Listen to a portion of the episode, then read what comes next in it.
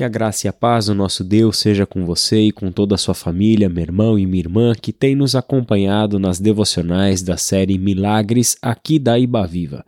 Esta é a devocional número 19 e hoje vamos conversar sobre um texto que se encontra lá no Evangelho de Lucas, capítulo 15. Se você tiver a oportunidade, sugiro que você dê uma pausa aqui e faça a leitura de todo o capítulo 15 deste Evangelho de Lucas. Nós, para efeito da devocional e do tempo que nós temos separado para isso, faremos a leitura de apenas alguns versículos. Mas antes de ler o texto, eu gostaria de relembrar uh, um texto pelo qual a gente já passou aqui nessa semana. Na verdade, foi na devocional de ontem, Mateus capítulo 9, verso 13. Pois eu não vim chamar justos, mas pecadores. E a este texto eu gostaria de acrescentar um outro que se encontra lá no versículo 7 de Lucas 15. Haverá mais alegria no céu por um pecador que se arrepende do que por 99 justos que não precisam arrepender-se. Em meio aos milagres realizados por Jesus, fazemos algumas ponderações sobre o que Jesus fazia e ensinava. A maneira como ele a, estava ajustando a perspectiva daquelas pessoas ele estava, por meio do seu agir, por meio do seu falar, alterando a forma como elas pensavam, para uma forma que fosse mais ajustada à realidade do reino de Deus que ele, Jesus, estava trazendo à tona. Até então, aquelas pessoas haviam entendido o mundo de uma determinada maneira, e esta era influenciada por séculos de tradições vindas do seu próprio povo, cultura e da lei dada a eles por Moisés. Agora, Jesus se manifestou. E o que ele mostra é que a verdade sobre Deus, o mundo e a vida não é exatamente igual àquilo que aquelas pessoas viam e pensavam. O que essas pessoas pensavam acerca da lei, sobre o certo e sobre o errado, sobre o justo e sobre o injusto, o que elas pensavam sobre pecado e sobre pecadores? O que eles pensavam sobre os gentios? O que eles pensavam sobre a vida e sobre a morte? Todas essas perguntas podiam ser respondidas e eram, com base no que eles conheciam, e hoje em dia também não é diferente. Todos nós, tanto crentes quanto não crentes, temos respostas para essas e para outras perguntas que mapeiam a forma como nós entendemos o mundo em que vivemos. O que Jesus está nos oferecendo é um mapa, pontos de referência para que vejamos aquilo que ele vê, a realidade de Deus como de fato ela é. O impuro, por causa da lepra, foi um ótimo exemplo.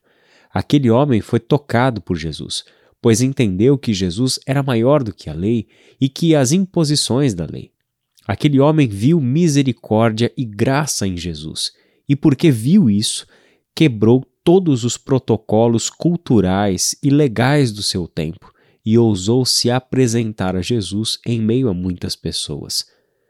Ao mesmo tempo, o próprio Jesus ousou desafiar tudo o que a religião, isso é, a própria cultura de uma forma mais abrangente do seu tempo, entendia como companhia digna e companhia indigna. E Jesus fez isso principalmente ao comer com publicanos e com pecadores. Jesus mostrava que o reino de Deus veio buscar os perdidos e não os justos. Ou até pior, aqueles que se acham justos e, porque estão tão confiantes nos seus próprios merecimentos, dispensam a salvação que Jesus estava oferecendo. E este capítulo 15 de Lucas é uma outra grande lição sobre este assunto tão, tão importante. Lucas capítulo 15, versos 1 e 2 diz assim: Todos os publicanos e pecadores estavam se reunindo para ouvir Jesus, mas os fariseus e os mestres da lei o criticavam. Este homem recebe pecadores e come com eles.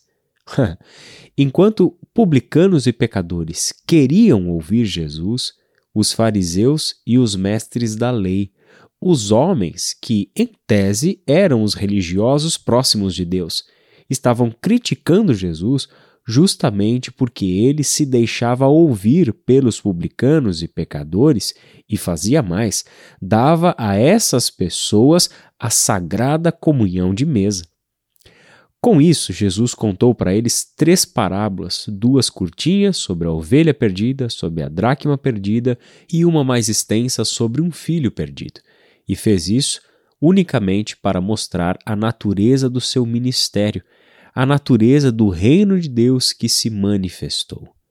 O princípio de todas as três é exatamente o mesmo. Deus é amor e a sua misericórdia triunfa sobre o juízo. Ele é o Deus que escolhe perdoar, reconciliar, recuperar o que está perdido, levar cura onde há doença, levar vida onde há morte, mesmo que tenha se perdido e que esteja doente de morte por causa do seu pecado, como foi o caso do filho perdido.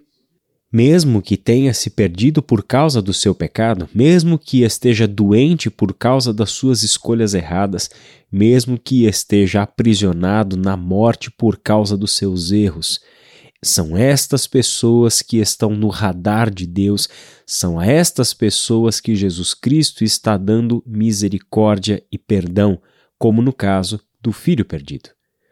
Quando o pai do jovem arrependido foi confrontado por receber de volta o filho por um gesto puro de misericórdia e de amor, o filho mais velho, que sempre foi fiel ao pai, mas fiel ao pai aos seus próprios olhos, acusou o pai e revelou o seu ressentimento. Isso porque a misericórdia de Deus é um escândalo aos olhos de um meritocrata religioso. O amor de Deus é escandaloso para aquele que só consegue enxergar a lei e a punição, o castigo e o juízo, mas não é capaz de enxergar o verdadeiro coração do Pai, aquilo pelo qual o coração de Deus pulsa. Vamos ler rapidamente os versículos 31 e 32 de Lucas 15. Olha o que essa palavra nos diz. Disse o pai: Meu filho, você está sempre comigo, e tudo o que eu tenho é seu. Mas nós tínhamos que celebrar a volta deste seu irmão e alegrar-nos, porque ele estava morto e voltou à vida, estava perdido e foi achado. Que coisa linda pensar que Deus quer que voltemos à vida, que Deus escolhe que os mortos venham à vida, mesmo que estejam em estado de morte por causa do seu próprio pecado, que estejam assim por causa do seu coração endurecido, mesmo que estejam assim por desprezarem o que tinham com o Pai e desejarem as coisas deste mundo. O que Cristo Jesus revela é que o coração de Deus é este coração que pulsa o amor que triunfa sobre o juízo. E é justamente por isso que este pai da parábola recebe de volta de uma maneira tão constrangedora, com honras, com a festa, com banquete, com alegria, com celebração, justamente pela sua alegria, sua realização de ver o que estava morto voltar à vida, o que estava perdido ser achado. Só que Jesus mostrou mais uma vez, para o desgosto dos meritocratas religiosos do seu tempo, Jesus mostrou, mais uma vez, a amplitude do amor do Pai, que quer trazer de volta à vida aquelas pessoas que permanecerão na morte se depender da justiça dos religiosos.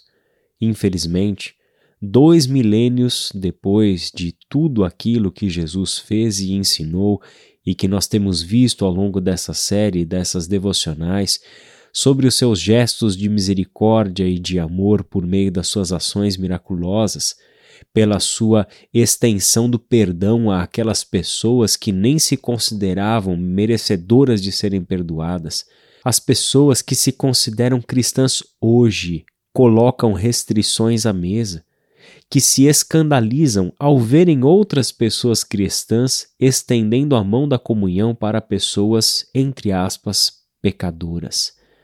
Infelizmente, ainda hoje, a mentalidade do fariseu e do mestre tem triunfado sobre a mentalidade de Cristo dentro do próprio corpo de Cristo.